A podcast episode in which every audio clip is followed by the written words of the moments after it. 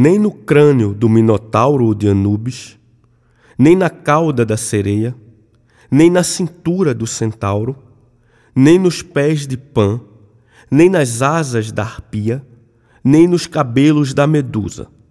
Não, não é lá que o monstro vive.